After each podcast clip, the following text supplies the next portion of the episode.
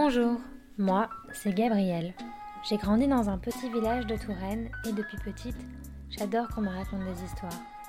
Des histoires de la campagne, des villages, des champs et de ceux qui en sont les garants grâce à leur savoir-faire. C'est de cela dont nous allons parler dans ce podcast, le savoir-faire. Et la meilleure façon de l'appréhender, c'est encore d'aller à la rencontre de ceux qui en sont les garants et qui savent le réinventer au quotidien.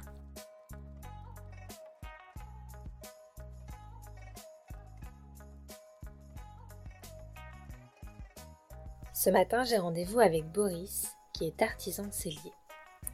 La bride, la selle, cette seconde peau qui permet le contact entre le cavalier et le cheval, exige un savoir-faire d'une grande précision, celui de comprendre à la fois l'anatomie du cheval et son équilibre, mais aussi le cavalier et sa façon de monter pour créer un instrument qui permet que les deux se comprennent et communiquent. Car si la selle n'est pas bonne, le cheval ne peut pas se muscler.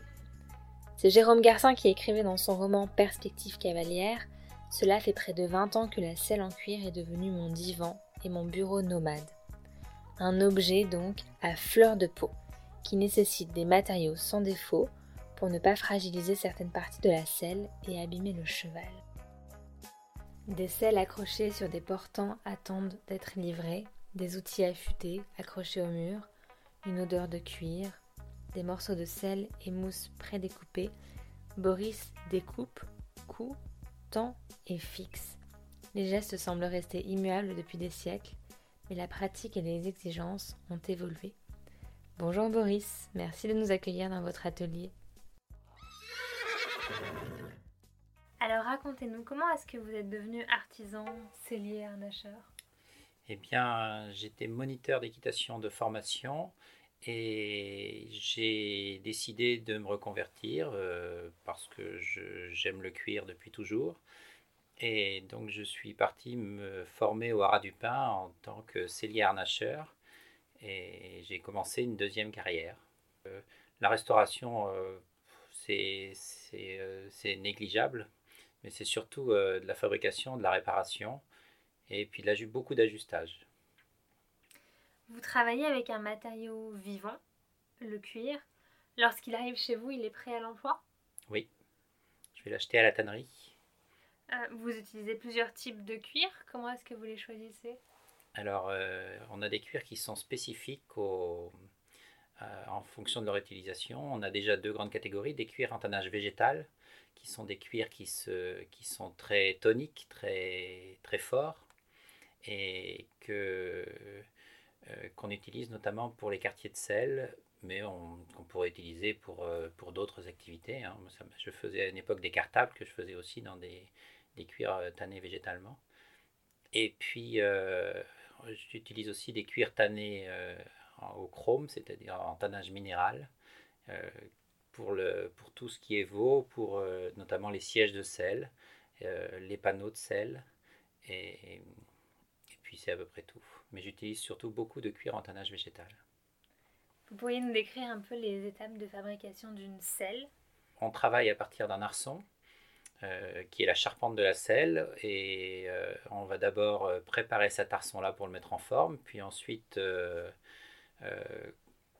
tendre le siège dessus, monter les, les, petits quartiers, les grands quartiers, et puis et, pour finir, on prépare euh, les matelassures qui vont aller se mettre sur, euh, qui vont être en contact avec le cheval et qui permettent euh, de, de, de, créer la liaison entre le cheval et la selle. C'est pour ça que c'est très important parce que si, si, le lien est mauvais, la selle ne fonctionne pas et le cavalier ne peut pas faire fonctionner le cheval.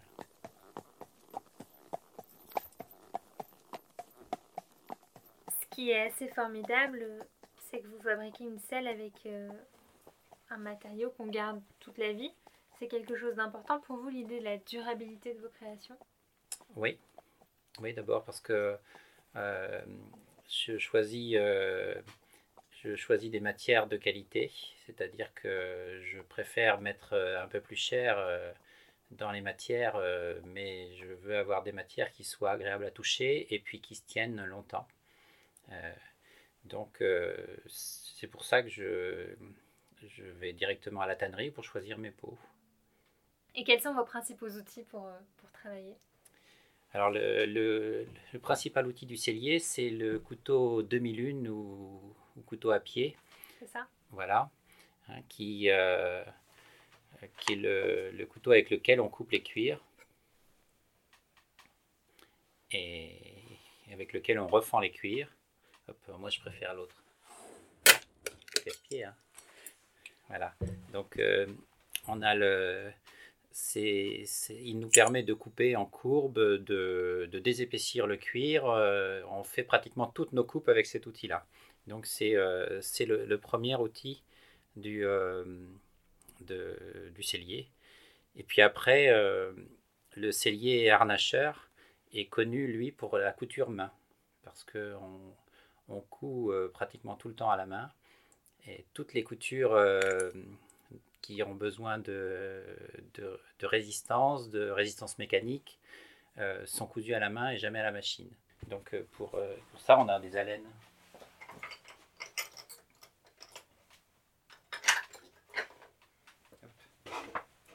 On a une haleine qui coupe, qui est une haleine losange, hein, ou qui s'appelle aussi haleine aux pinces, et puis une haleine ronde. Et donc ces deux outils-là sont, sont nos deux, les, deux outils pour lesquels aussi le seigneur harnacheur est connu, puisque on pratique pratiquement ne coud qu'à la main. Et mes gabarits sont, euh, je les réalise à la main avec euh, un outil de dessin. Voilà. J'avais voulu les faire euh, par informatique, mais c'est trop chronophage. Je suis revenu au, carton et au crayon. Comment est-ce que ce métier a, évolué par rapport à ce que l'on faisait, par exemple, euh, il y a 20 ans ou 50 ans? Euh, Alors, les matières euh, à l'intérieur des selles ont un peu changé.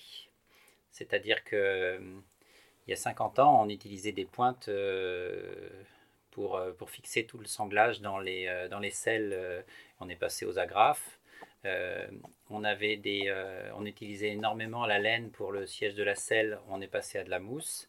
Et euh, les panneaux, on utilise encore de la laine ou alors de la mousse, mais on est passé on a des, des, mousses modernes qui ont des qualités euh, euh, techniques qui sont très intéressantes. On utilise peu les nouvelles technologies, mais par contre, la concurrence qui utilise énormément toutes ces nouvelles technologies nous oblige à être hyper rigoureux au niveau symétrie, au niveau qualité de coupe. On est on est pratiquement obligé d'être euh, encore plus euh, carré, de, tout mesurer, de tout contrôler encore plus qu'on ne l'aurait fait avant. On a quand même assisté beaucoup à une industrialisation de beaucoup de matériel d'équitation, notamment des brides et des selles qu'on peut trouver aujourd'hui en, plastique ou en cuir très très bas de gamme. Mm. Mais au fond, il n'y a pas plus noble que le cuir, non? Est-ce que c'est ce qui est le mieux pour le cheval? Eh ben, On n'a pas encore trouvé euh, d'équivalent. Euh, il existe des, euh, dans les courses, ils utilisent énormément de plastique parce que c'est lavable et que les, ils, font souffrir énormément de matériel. Mais par contre, la peau du cheval ne respire pas au contact du plastique. Alors qu'avec le cuir, euh, c'est une matière qui, qui d'abord peut accepter de se déformer et de suivre le cheval, et beaucoup plus que ne, l'être, que ne peuvent l'être les matières synthétiques. Et puis, euh, on a une, durée de vie qui est meilleure, c'est-à-dire que ça, on a des, cuirs qui sont tannés très lentement et qui, euh, vivent longtemps. Hein, on trouve, euh, moi je, remets, j'entretiens des selles qui ont 50 ans et qui sont toujours en bel état. Et vous pourriez expliquer un petit peu aux auditeurs qui nous écoutent et qui ne montent pas à cheval à quel point la selle est très importante parce que l'assiette du cavalier est bien plus importante que ses jambes et ses mains. Et la selle, c'est le lien entre le cavalier et le cheval. Euh, si on enlève la selle, on, perd de la fixité, on augmente euh, les points de pression euh, sur le dos du cheval, c'est-à-dire qu'un cheval monté à cru, si on lui demande de sauter une barre, il ne pourra pas sauter la même hauteur que s'il est scellé. Euh, on va, donc on va, on va, le cavalier va gagner en fixité, il va pouvoir euh, euh, gagner en équilibre aussi, hein, avoir un, bien meilleur équilibre et, corriger son équilibre s'il en a besoin. Et, et toutes ces, toutes ces, petits réglages sont, hyper importants pour la performance et pour le confort du cavalier. Vous fabriquez, vous réparez, mais aussi vous ajustez. Ça, ça fait vraiment partie de, votre corps de métier. Par exemple, donc les selles, enfin surtout les selles. Euh, comment est-ce que vous procédez? Est-ce que ça veut dire que toutes les selles ne, ne conviennent pas aux, chevaux? Donc vous, vous, quoi, vous vous déplacez dans les centres équestres? Comment, comment est-ce qu'on ajuste une selle? Alors je vais voir le cavalier et le propriétaire, non, le cheval et le propriétaire du cheval. Et puis, euh, j'aime bien voir le cavalier parce que, parce que je tiens compte du, euh, du, gabarit du cavalier et de son niveau de pratique. Euh, et puis, je vais d'abord regarder le cheval pour voir sa musculature.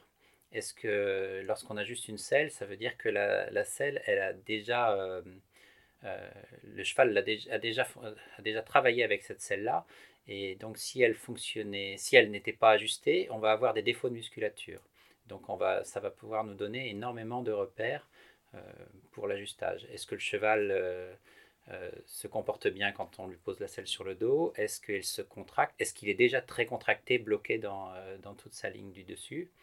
Et, donc on a besoin de, d'abord de, voir le cheval nu, puis ensuite de poser la selle sur le dos du cheval, puis de voir le cheval en dynamique avec la selle, de façon à, à, pouvoir ajuster l'ensemble. Vous avez eu des défis à relever dans votre métier, comme, euh, pas moi, ajuster une selle pour un, cheval qui a un garrot cassé ou quelque chose comme ça Justement, oui, j'ai eu une fois une selle à ajuster pour un cheval qui avait une apophyse de vertèbre qui était pliée à l'équerre. Et le cheval euh, tournait au niveau national, hein, donc sur des grosses épreuves en dressage, et ça ne l'empêchait pas de fonctionner. Ça veut dire que ce cheval-là, on est obligé de lui faire des panneaux qui lui sont vraiment spécifiques puisque la matelassure de droite et la matelassure de gauche sont foncièrement différentes.